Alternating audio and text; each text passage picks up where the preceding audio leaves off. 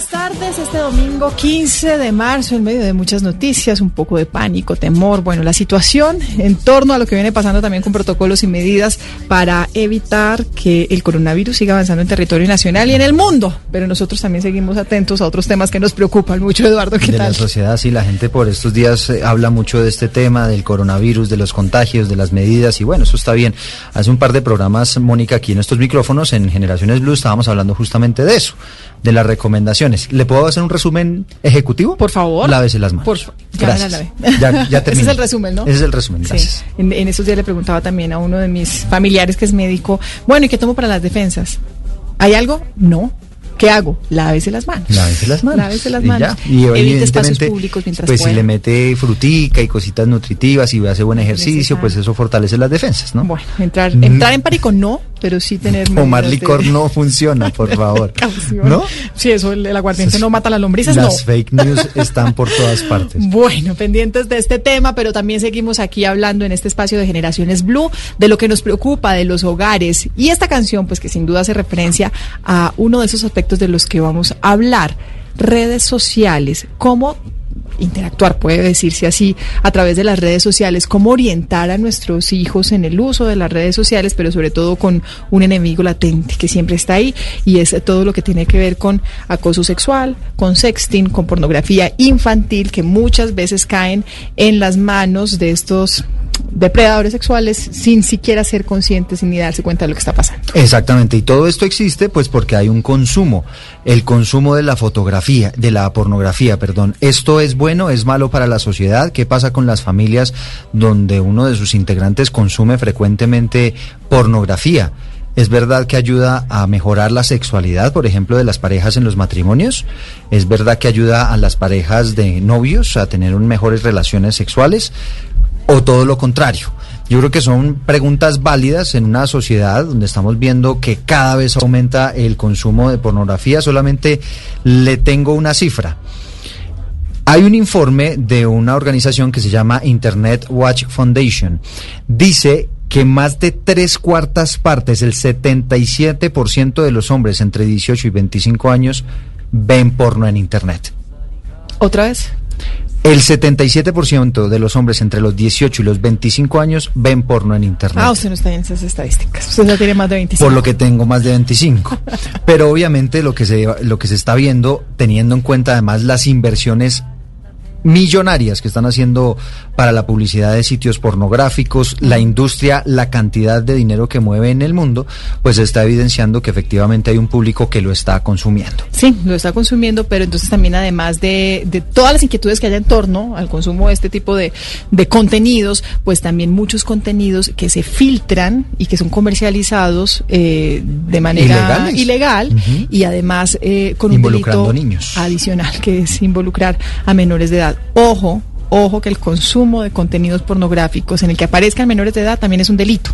Y la, eh, y la reproducción de estos, o la, la, la, ¿cómo se dice? El reenvío de estos contenidos, Cuando usted le da reenviar, cuando se le reenviar también cae en un delito. De estos temas vamos a hablar hoy en Generaciones Blue. Aquí también tenemos esta conversación con ustedes, numeral, Generaciones Blue, conversamos en las redes sociales.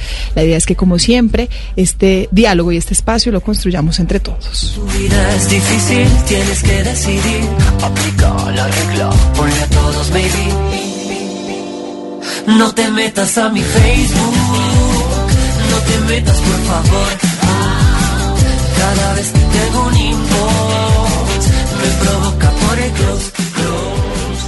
Esto es Generaciones Blue. Y hablamos entonces del tema, saludamos de una vez a nuestro invitado, a nuestros invitados en esta tarde de hoy, a Pablo Vallejo Medina, es psicólogo de la Universidad Miguel Hernández de España, es PhD en psicología de la Universidad de Granada, tiene maestría además en, oiga, personalidad, evaluación y tratamiento psicológico por la Universidad de Granada y es director del Laboratorio de Sexualidad Humana de la Fundación Universitaria Conrad Lorenz. Pues, profesor Vallejo, bienvenido. Muy buenas tardes. No voy a leer más de su aquí. hoja de vida porque no voy a terminar. está perfecta y muchas gracias. Gracias por acompañarnos en esta tarde de domingo. También está con nosotros Andrés Cano, él es profesor del Instituto de Familia de la Universidad de La Sabana, pero es coach, además personal, con énfasis en resiliencia. Tiene especialización en desarrollo personal y familiar, especialización en gerencia educativa es magíster en psicología general y bueno, también aquí está el palmarés. Y me de deja, me deja agregarle una cosa con el doctor Andrés Cano. Sí. Tiene una charla sobre la pornografía, una charla Ah. bien interesante. Él lo- la denomina la, la pornografía, la nueva droga de la sociedad. Bueno, ahí está, profesor Cano, ¿qué tal? Bienvenido. Muy buenas tardes, Mónica. Muchas gracias por la invitación. Bueno, háblenos, eh, doctor Cano, ya que estamos metidos en este tema de, de su charla, arranquemos por ahí si le parece, la pornografía como la nueva droga de esta sociedad, ¿eso qué significa?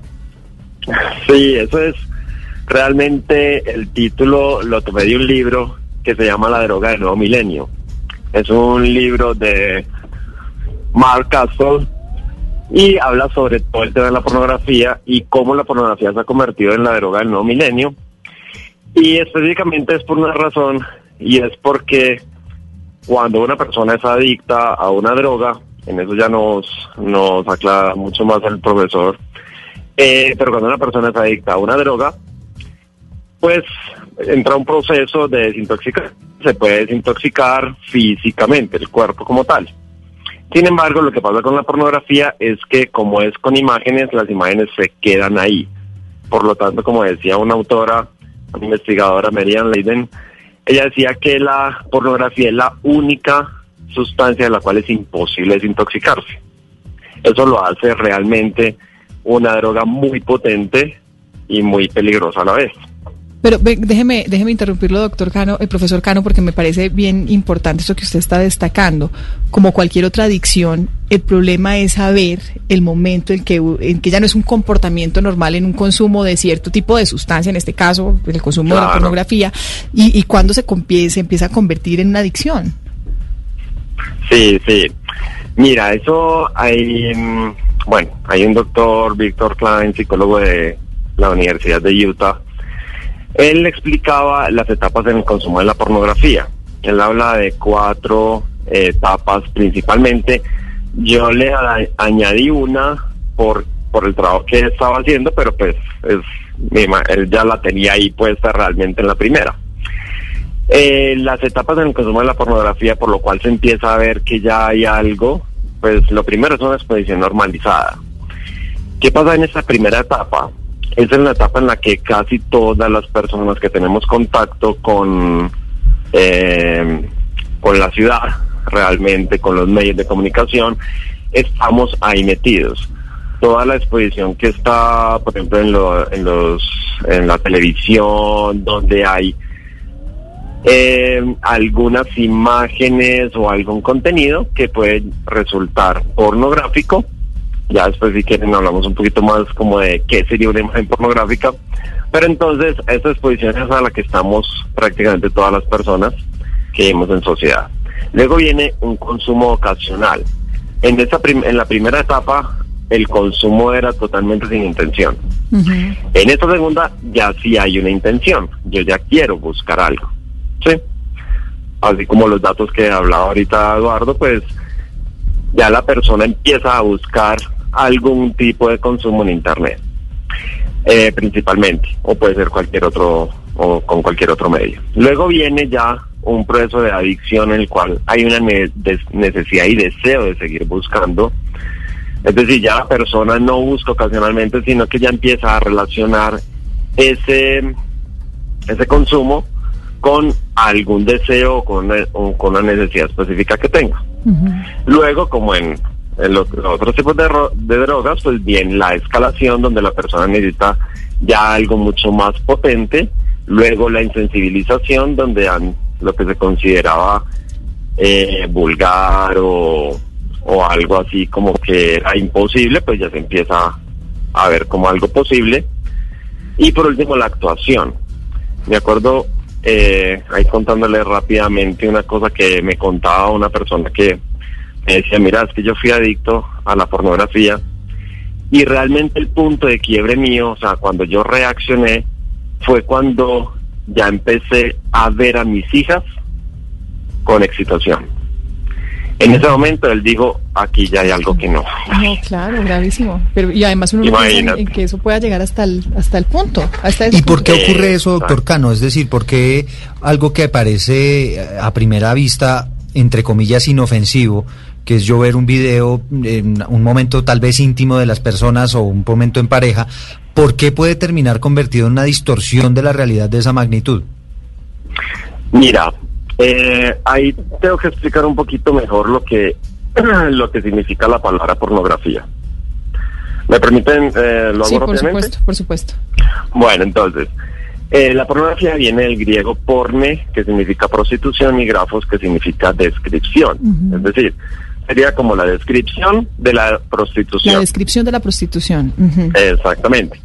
Que inicialmente pues se veía como algo de imagen. Sin embargo, la pornografía no solo se queda en la imagen. Por eso eh, hemos determinado como tres partes de la definición que me parecen muy importantes.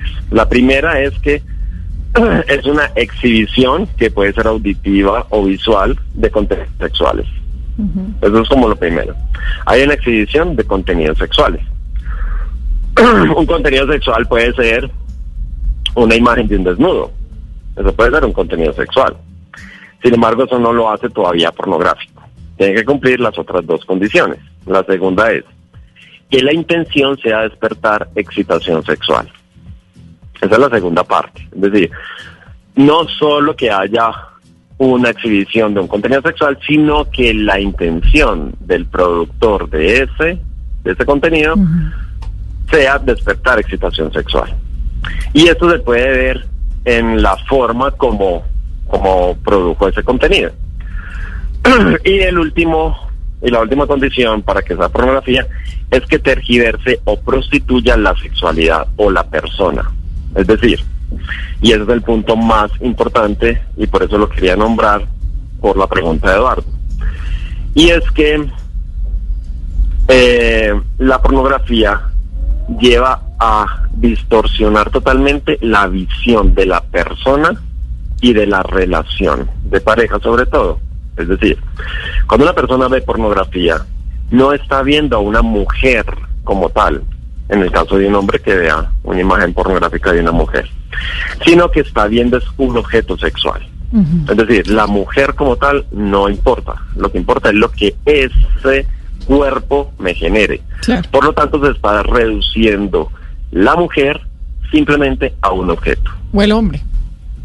O el hombre, exactamente. De todas formas, a, a mí, a mí me parecería muy importante como destacar acá, eh, profesor Cano, y, y a propósito para darle también la palabra al profesor Vallejo, el tema de la sexualidad desde, desde ese punto de vista, desde ese punto de partida que usted está Sí. planteando. Y es, eh, y es profesor Vallejo cuando se habla, cuando hay una distorsión, precisamente esa que deja en evidencia esta, esta explicación, y es que la sexualidad ya, ya deja de ser ese, ese, ese espacio importante en una relación de, de pareja a convertirse en, en, en juegos, objetos sexuales.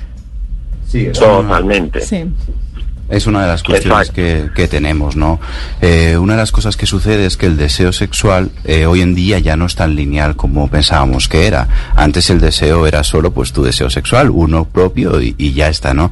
Hoy en día los sexólogos consideramos que el deseo sexual es algo un poquitín más complejo y no solo hay deseo sexual eh, digamos, hacia la pareja, sino que tienes un deseo sexual también hacia personas que no son tu pareja y que te parecen atractivas, pero incluso hacia ti mismo, lo que sería un deseo sexual autoerótico de masturbación. Los problemas empezarían a ocurrir cuando todos los deseos sexuales hacia tu pareja actual o incluso personas atractivas que no son tu pareja, en el caso de que estemos solteros, se reducen muchísimo y volcamos todo el deseo sexual, toda la energía a esta parte que es el autoerótico. Ahí sí que empezamos a abandonar ciertas conductas que son muy beneficiosas, como por ejemplo ir a trabajar, ir a la escuela, hacer ciertas cosas y esta actividad sexual empieza a afectarnos a nuestro día a día. Ahí es cuando la adicción se vuelve un problema. Pero entonces, eh, ¿cómo, ¿cómo la pornografía puede distorsionar un poco esa realidad y, y puede de alguna manera afectar esa, ese deseo sexual que naturalmente pues todos los seres humanos tenemos? Bueno, es que la sexualidad es fluida, va cambiando, Eduardo. Ten en cuenta que lo que nos gustaba con 15 años, 16 años, aquellas épocas ya un poco lejanas, eh, no es lo mismo que nos gusta ahora, ni lo que nos va a gustar. El caso de buscar la pornografía es que tú puedes encontrar prácticamente cualquier característica que a ti te gusta. Seguro que si buscáramos sexo en Chapinero, en la séptima, en la calle, vamos a encontrar ese tipo de, de, estímulo erótico. Y una de las cosas que nos pasa es que poco a poco nos vamos habituando. Hace falta un poquito más, un poquito más, un poquito más para alcanzar ese nivel de excitación que nos satisfaga. Y este es uno de los problemas que tenemos. Cuando no somos capaces no pasa nada por ver pornografía, no está nada malo en absurdo. Pero cuando dedicamos toda la energía sexual exclusivamente a esa parte es cuando quizá estamos cometiendo un pequeño error. ¿Y puede uno, por ejemplo, terminar eh, teniendo problemas con la pareja, por ejemplo? De hecho, es una de las cosas que, que, ha pasado con el tema de la pornografía, ¿no? Cuando se hicieron los primeros estudios, todos los investigadores pensaban que la pornografía era buena por una cosa, y es que en la, la ex-URSS, la, la, Unión Soviética, la Unión Soviética estaba totalmente prohibida la pornografía, no existía. Y a partir de 1991, cuando la mayoría de, de, países se liberaron y salieron, quedaron libres, se legalizó y se empezó a distribuir muy grande. Y una de las cosas que se vio es que, por ejemplo, las tasas de violencia sexual se redujeron muchísimo. Y dijimos, ostras, esto de la pornografía es bueno porque está evitando que se viole a las mujeres. Uh -huh. El deseo sexual que antes estaba ahí, ahora se está yendo hacia otras cosas, revistas normalmente en aquella época. Y dijimos, vale, genial, la pornografía es bueno. Ahora nos hemos tenido que volver a parar y volver a estudiar, porque la pornografía ya no es algo marginal, muy difícil de encontrar, sino que aquí cualquiera que tenga acceso a un smartphone tiene acceso a pornografía. Entonces se hace súper global. Y empezamos a tener esos problemas en que el deseo sexual ya no lo te lo da tu pareja, tu reacción, sino que te lo dan la masturbación, la pornografía. Y ahí es cuando empezamos a ver nuevos problemas sexuales asociados a la pareja a partir de la pornografía y también a partir relacionado un poquito con lo que nos encontramos al, al tener una práctica masturbatoria excesiva en lugares donde quizá no deberían haber. Uh -huh. El profesor Cano, a mí en este en este punto también quisiera eh, empezar a abordar la preocupación que tenemos en torno a la formación sexual de nuestros menores, porque hay una realidad y hablemos entonces de la estadística que nos leía Eduardo al principio, un informe que destaca que más de en Colombia de las tres cuartas partes, estamos hablando del 77% de hombres de 18 a 25 años están consumiendo porno a través del internet, pornografía a través de internet. Con esta estadística, uno como papá en su casa, qué tipo de orientación debe darle a sus hijos adolescentes, bueno, ya son ya son grandes, ya son entre los 18 y los 25 años, jóvenes entre 18 y 25 y años. Y complementaría yo la pregunta de Mónica con el acceso que hay hoy, porque usted bien lo decía, claro. antes eran las revistas y unas revistas que si usted no es la mayor de edad no se las vendían, pero es que hoy en día tenemos, como dicen, a un clic el acceso a la pornografía y eso expone a los niños seguramente a tener acceso a este tipo de contenidos además muy explícitos desde muy tempranas edades. Hay un edades, momento ¿no? en el que uno puede abordar en educación sexual a sus hijos de tal vez de una manera más fácil. A un joven entre los 18 y los 25 años, no sé qué tan fácil sea acceder para hablar de este tipo de temas. Profesor. Sí, sí. Bueno, hay una cosa y es que la educación sexual comienza desde que los niños nacen realmente. O sea, en la forma como los niños empiezan a ver cómo los papás se tratan, cómo los el papá habla de otras mujeres, cómo eh, los papás marcan unos límites en cuanto a programas de televisión, en cuanto a series, en cuanto a videojuegos. Ya hay muchos videojuegos con mucho contenido sexual. Entonces es, es empezar realmente, o sea, la educación sexual no empieza como tal en el momento en que yo hablo, sino en el momento en que ellos ven yo cómo actúo y qué pienso de cualquiera de estos temas. Entonces, claro, cuando ya los niños han tenido como una claridad sobre una coherencia de mis papás, donde mi papá dice, es muy importante la mujer y por lo tanto no quiero ver pornografía porque eso es utilizar a la mujer para obtener un deseo sexual, entonces ellos van entendiendo eh, el fondo realmente. Cuando se conversa con el hijo, y es importante conversar con el hijo acerca de esto, incluso nosotros recomendamos que los papás deberían en, empezar a tocar el tema de frente entre los 8 y los 10 años. Porque pues ya a esa edad ya han empezado a tener un contacto con las redes sociales y es muy probable que tarde o temprano les llegue la oportunidad de ver pornografía. Por lo tanto, eh, como dice un libro de una productora que se llama Protege tu Corazón, que es un programa de educación de la sexualidad, y decía que es mejor llegar un año antes que un día después. Entonces, eso es clave. Saber que hay que llegar a los, a los niños con ese tema. Por Ya iniciativa de de los padres, 18 qué pena lo interrumpa ahí, profesor. Claro. Por iniciativa propia de los papás, no esperar a que el niño de pronto vea eso, entonces ya llega uno como a tratar de explicarle. Exactamente. Y me ha pasado mucho eso, cuando muchos papás me dicen, no, es que él todavía no me ha dicho nada y ya tiene 14 años. pues ah, no podemos esperar a que él lo diga. Si él lo dice, pues claro, hay que aprovechar la oportunidad. Es lo mejor aprovechar la oportunidad de una. Eh, sin embargo, si no lo dice, hay que hablar del tema. Y hablar del tema de una manera sin juicios, respetuosa, pensando en la necesidad del niño, en quién es el niño, cuál es su edad, cómo entiende las cosas. O sea, eso requiere una preparación de los papás también como para tocar Sí, el tema. eso, eso quería preguntarle. Si yo como papá sé que es un tema que tengo que abordar, que me incomoda y que siento que no estoy en la Claro. capacidad de, hacer, de hacerlo, ¿cuál es la recomendación? Pues mira, yo lo primero que hago cuando, cuando hablo de esos temas es hacerle caer en cuenta a los papás que todas las acciones que nosotros realizamos tienen detrás una creencia.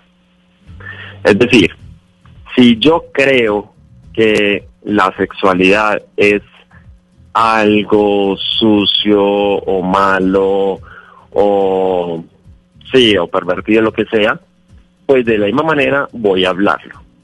Así no toque ninguna palabra de esas. Pero las acciones van a llevar mucho son las creencias. Por eso como coach, una de las cosas en las que más me estoy enfocando ahora es identificar creencias limitantes para lo que yo quiero, en este caso para formar en la sexualidad a mis hijos, para buscar cambiar esas creencias y generar unas creencias potenciadoras, de tal forma que las acciones se vuelvan positivas y no negativas o incómodas. Por lo general, las personas, eh, como no es muy normal tener formación en temas de sexualidad, es muy normal que haya creencias que puedan ser limitantes a la hora de tocar esos temas. Mm, Pues es que... De ahí la clave de identificarlas y decir, a ver, eso es lo que me está pasando, eso es lo que yo siento que es la pornografía o que es la sexualidad y ahora, ¿qué voy a hacer con eso? Es que, es que al final, Eduardo, es que al final es, es darnos cuenta que son tantos los desafíos con nuestros hijos en la orientación que tenemos que darlos que sí o sí tenemos que estar preparados. Entonces, en estos temas tan delicados, tan supremamente delicados, pues lo que hay que hacer es definitivamente prepararse, entender cuáles son mis miedos, mis temores, mis mitos, mis dudas, mis paradigmas, solucionarlos para poder tener eh, como una orientación más brindar sana. una, una orientación más sana y no solamente Más con los hijos. ¿no? En la familia, yo creo que hay que poner estos temas. Usted debe hablar de estos temas con su pareja. Sí, hablamos, hablamos también, eh, para conocer también el punto de vista de, de Pablo Vallejo y de otros temas, para que empecemos a abordar otra preocupación, y es cuando los niños pueden empezar a ser víctimas de acosadores a través de las redes sociales, del sexting, y de quienes están buscando cazadores de pornografía infantil, y también cómo cuidarlos y protegerlos en torno a eso. De eso hablamos en instantes después del corte. Ya regresamos con Generaciones Blue. Para conocer una historia hay que investigar, hablar con los protagonistas, buscar todos los datos y recorrer paso a paso sus detalles. Todo con la ayuda de Los Informantes. El programa de periodismo investigativo de Caracol Televisión llega a Blue Radio. Espérelo todos los domingos después de Encuentros Blue. Los Informantes por Blue Radio y bluradio.com. La nueva alternativa. Coronavirus. Hay una declaratoria de pandemia, es la declaratoria de una emergencia sanitaria. En COVID-19. relación a las recomendaciones ante esta nueva enfermedad que es el COVID-19, Todos los detalles. Tenemos que aplazar todo evento. El seguimiento. Obviamente le estamos haciendo el seguimiento a cada uno de las respectivas secretarías de salud. Las medidas. El minuto a minuto de la pandemia. Cobertura especial del servicio informativo de Blue Radio para contribuir con la prevención del contagio del coronavirus. Siga nuestra cobertura en Blue Radio y bluradio.com y en todos los espacios informativos de Blue Radio. Blue Radio y bluradio.com. La nueva alternativa. El mundo está en tu mano.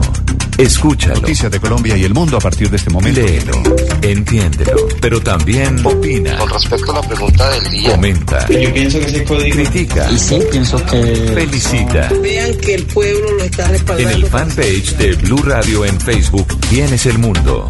Y un espacio para que compartas lo que sientes. Búscanos como Blue Radio en Facebook. Tú tienes mucho que decirle al mundo. Porque en Blue Radio respetamos las diferencias. Blue Radio, la nueva alternativa. Continuamos con Generaciones Blue. Continuamos y hablamos de un tema que para muchos eh, es mejor evitar, pero que definitivamente hay que abordar. Es una realidad. El consumo está en de nuestra pornografía, sociedad, ¿no? el consumo de la pornografía, el- la sexualidad y abordarlo entre nuestros menores. Las redes sociales, eh, así como lo dice Eduardo, pues han, han generado que definitivamente sea una realidad. Están y, y se consume. Y mire que nosotros- y tenemos que saber cómo enfrentarlo. como con nosotros como periodistas, Mónica, usted y yo que estamos aquí a diario enfrentándonos a, a nuestra realidad, a la realidad del país, pues nos damos cuenta cómo a diario eh, vemos casos de niños abusados, de niños que aparecen en pornografía infantil, niños que rescatan, que los habían esclavizado precisamente para todas estas redes de pornografía infantil. Y vemos cómo al final los niños terminan siendo víctimas de una conducta que uno no sabe eh, al final, Mónica, si lo que está es perjudicando a la sociedad de- en gran manera, ¿no? Que era un poco la, la tesis que nos estaba entregando el profesor Pablo Vallejo.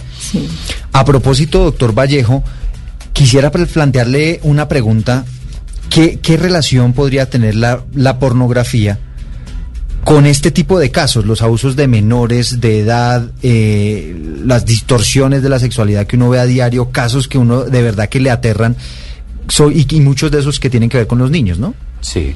Bueno, ahí estaríamos hablando de, de los trastornos parafílicos, ¿vale? Las parafilias son de alguna manera una desviación del objeto de, de placer o de deseo sexual. Puede no ser problemático, por ejemplo, si te excitan los tacones de, de una mujer, pues no hay ningún problema, ¿no? Pero es cierto que hay otros que por la propia naturaleza son siempre un trastorno, son siempre un problema. En este caso, la pedofilia, ¿vale? Cuando tú te excitas con un menor de edad, eso no tiene parte buena, no tiene ninguna visión posible que sea buena.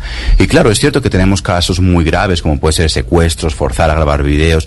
Nosotros tenemos muy complejo abordar esos temas. Pero es que hay otro tipo de violencia sexual de este tipo, que es la del día a día en las redes sociales, con gente que no se saben quién es y donde los menores muchas veces están totalmente expuestos, sin control, y es ahí donde se puede generalizar los problemas. No hace falta una mafia grande que visualicemos, es que puede ser cualquier persona. Un perfil anónimo puede ser cualquiera. Hay- a- pasa mucho entre los entre los jóvenes, entre los estudiantes, problemáticas que uno, que inclusive llegan a oídos de, de, de nosotros, de en el colegio, que entre compañeros empiezan a pedirse videos, fotografías, y se sale de las manos porque esas fotografías se empiezan a multiplicar, se empiezan a compartir, y además del daño que puede generar a, a- a la- a los jóvenes, a los niños que estén siendo víctimas de este A su esos- intimidad. a su Sí. intimidad, Sí. pues es el daño también de que les puede generar también en el desarrollo sexual. ¿Eso cómo se acompaña? ¿Cómo se, se aborda? Mira, todos estos temas de, de imágenes, empezando desde la pornografía, está generando también varios problemas a la gente joven que está iniciando su vida sexual, porque los estándares que tienen son los de la pornografía y no los de la vida real. Entonces, cuando empiezan a ver que lo normal son 25 o 30 centímetros, pues sí se empiezan a sentirse mal. Cuando ven que lo De normal... tacones, ¿no? De tacones, claro, por supuesto. Cuando 30 minutos es lo que suele durar un video y ellos no saben que detrás hay cortes, hay un montón de preparación, empiezan a pensar que realmente algo está mal cuando no hay súper chillar. El sexo es mucho más complejo, ¿no? De, de cómo queda de bonito todo y de cuadrado dentro de la pornografía. Entonces es uno de los problemas. Pero el otro que venimos ahora es el tema del sexting. El sexting no es malo per se, no tiene nada complicado, pero sí que es una práctica sexual de riesgo.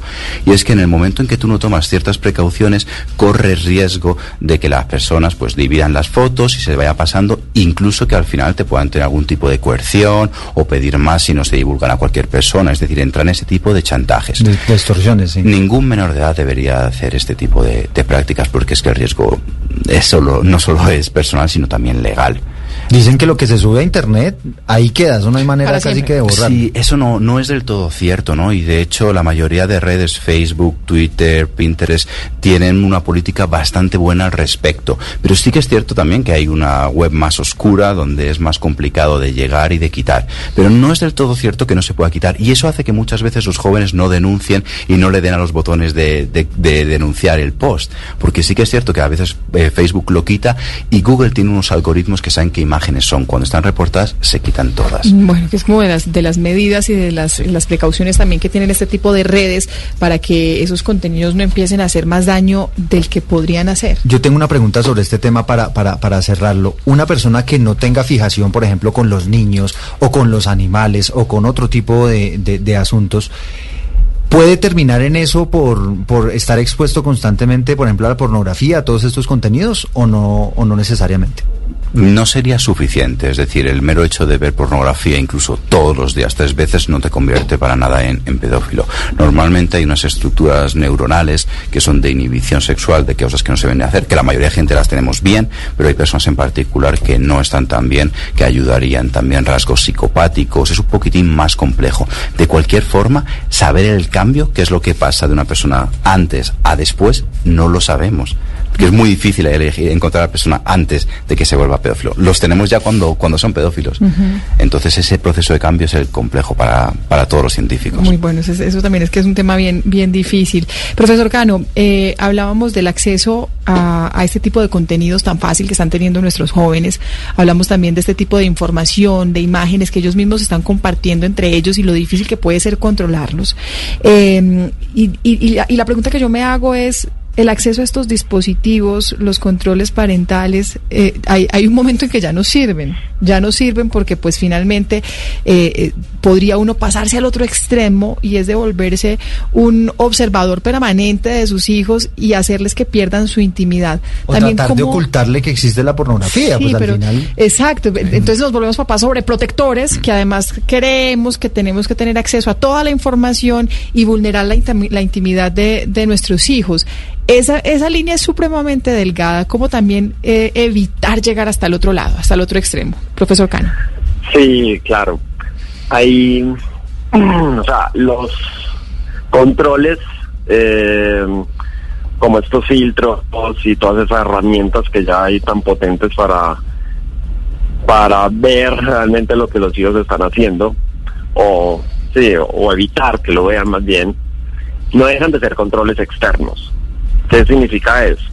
Que son controles que no están en el poder de la persona, sino que son controles que están en algo más allá. Por lo tanto, cuando ese control externo no está, es probable que la persona se quede desvalida y se deje llevar por la emoción del momento. Por lo tanto, lo que siempre es más recomendable es empezar a generar en ellos un control interno. Es decir, el para qué no voy a consumir pornografía. Y en eso, el, por el enfoque que, que le doy desde el, desde la persona y desde lo importante de la persona, es empezar a formar mucho más fuertemente en lo que significa una persona. Es decir, cuál es mi actitud hacia una persona, si es de utilitarismo, donde yo la utilizo cuando está en la pornografía, o realmente es de amor. Valorar a la persona por lo que es, por lo que realmente, eh, por su dignidad, y no simplemente por el placer que me genera. Entonces, este tipo de, de acción que es formar en el amor es bien complejo porque es algo educativo, no es algo simplemente que se impone como un filtro y ya, sino que requiere como una una formación tal que la persona vaya entendiendo que lo mejor es no consumir pornografía. Sí, doctor, unos- profesor Cano, eh, hablemos ahora de la pornografía en las relaciones de pareja. ¿Qué tan eh, beneficiosa es? ¿Podría inclusive ayudar a las relaciones de pareja? ¿Usted cómo lo analiza? Claro, mira, eh, la pornografía, eh, según estadísticas de- en Estados Unidos, que ellos son los que más miden ese tipo de cosas, la pornografía genera hasta un 400% de infidelidad matrimonial. ¿Un qué? 400%. 400%. Sí, es decir, las personas que consumen pornografía tienen una probabilidad de, de cometer una infidelidad muchísimo más alta que una que no. Entonces, ¿qué hace la pornografía? Como la pornografía, y lo decía ahorita el profesor Vallejo también, genera unos estándares, esos estándares son como las creencias desde el coaching, eh, y es cómo debe ser una relación sexual. Entonces, claro, cuando eh, por medio de la pornografía se está viendo cómo debe ser una relación sexual, pues llegan a la relación sexual esperando que realmente la pareja esté en el mismo nivel. Cuando no está en el mismo nivel, pues genera insatisfacción y genera cierto roce, lógicamente, entre la pareja. ¿Qué es lo que hace la pornografía eh, o cómo lo explico desde el punto de vista de la persona?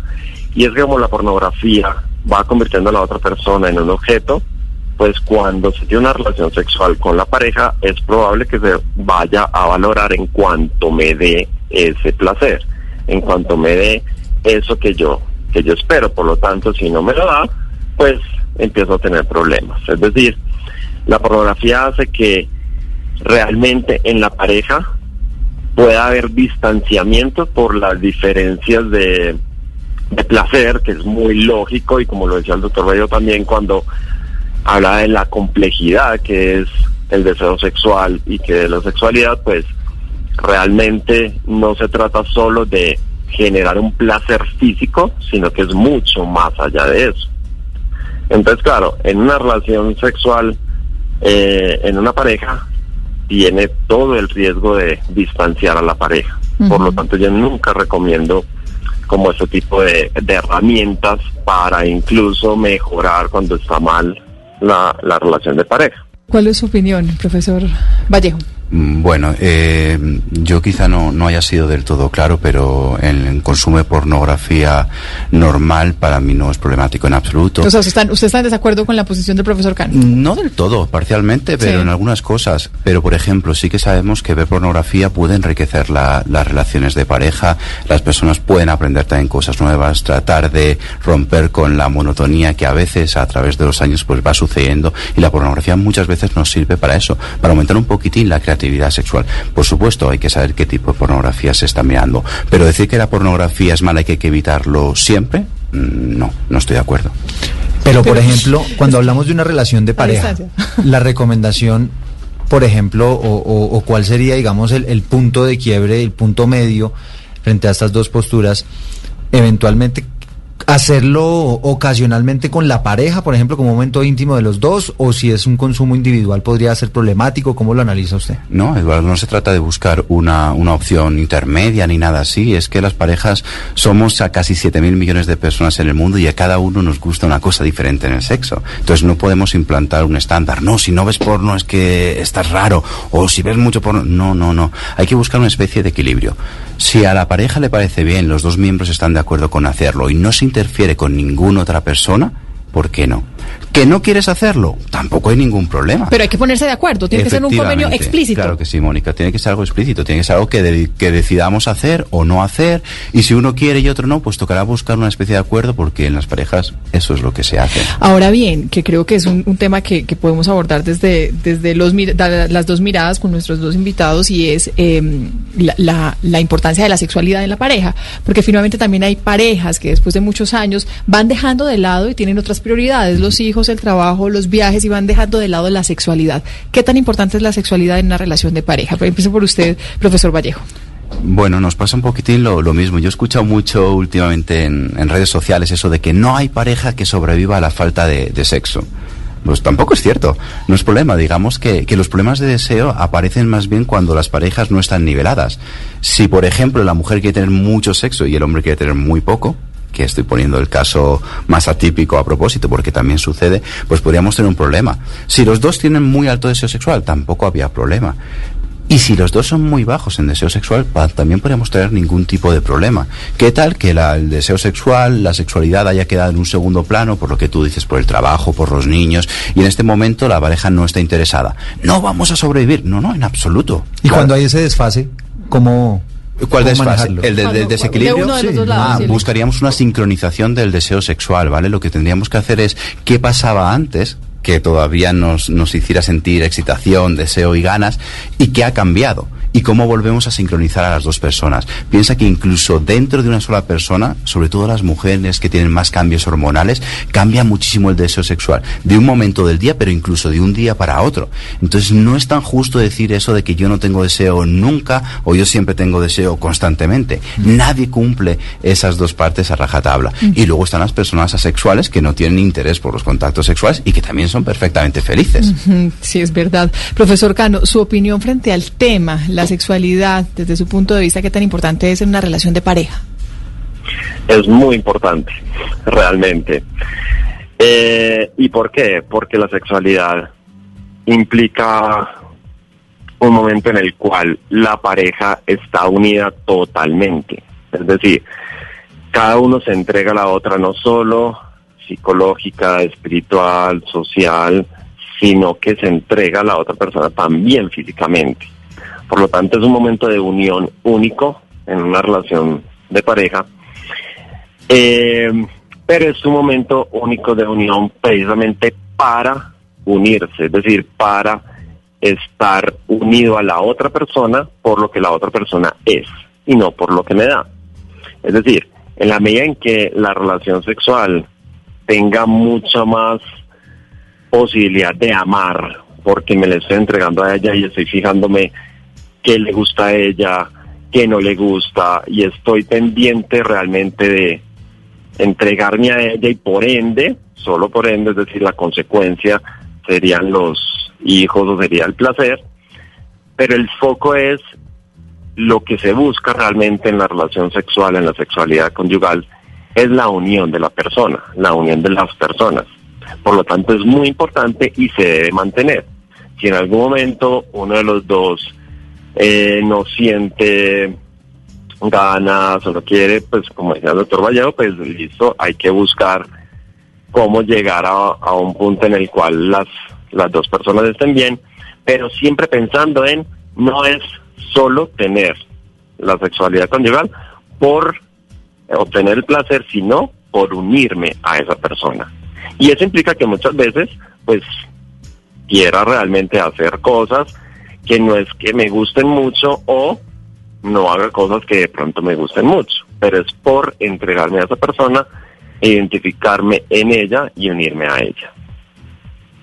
Sí, profesor, eh, eh, hablábamos aquí también eh, detrás de micrófonos de, eso- de ese punto de vista que, que al final, profesor Vallejo, sí es eso, o sea, tenemos muy mitificado el tema de la sexualidad, hay muchos mitos en torno a ello, Sí, y queremos como que... pareja, en las familias, en, en cómo lo abordamos con los niños. Sí, yo creo que las redes sociales también nos han ayudado a, a ir generando más mito en vez de más conocimiento y nos pasa un poco eso, ¿no? Que vemos las fotos de todo el mundo en la playa, de vacaciones, felices y pensamos que nuestra vida es, es más miserable porque no, no estamos haciendo eso mismo y quizá con el sexo nos pasa un poco lo contrario, ¿no? Pensamos que todos los matrimonios tienen una sexualidad súper placentera, súper genial y que nosotros somos la excepción y quizá sea más bien un poquitín lo, lo contrario, ¿no? Hay muchos matrimonios que, que sobreviven a la falta de sexo y que también tienen un matrimonio muy feliz. Hay otros que eso es una cosa importantísima y que les afecta un montón más. Que es, es que somos universos Mm. distintos, cada, cada pareja, cada, cada persona, nuestra Pero mire, relación con, pero- con las pero- parejas y con nuestros hijos. Pero además. mire lo importante de, siempre tener en cuenta a la otra persona, de valorar a la otra persona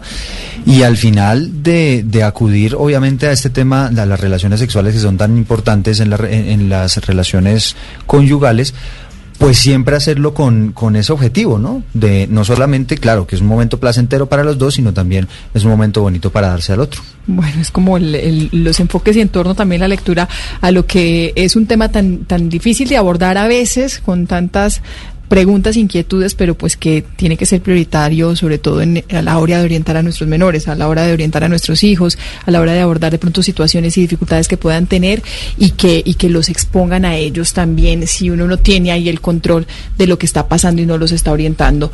Pues a los dos muchas gracias, profesor Cano, muchas gracias por su tiempo y por ilustrarnos un poco más frente a este tema y aclararnos algunas de las dudas. Con mucho gusto y gracias a ustedes por la invitación. Igualmente al profesor Pablo Vallejo, que también nos acompañó en este espacio, en esta tarde de Generaciones Blue. Muchas gracias. Muchísimas gracias. Buenas tardes a toda la audiencia.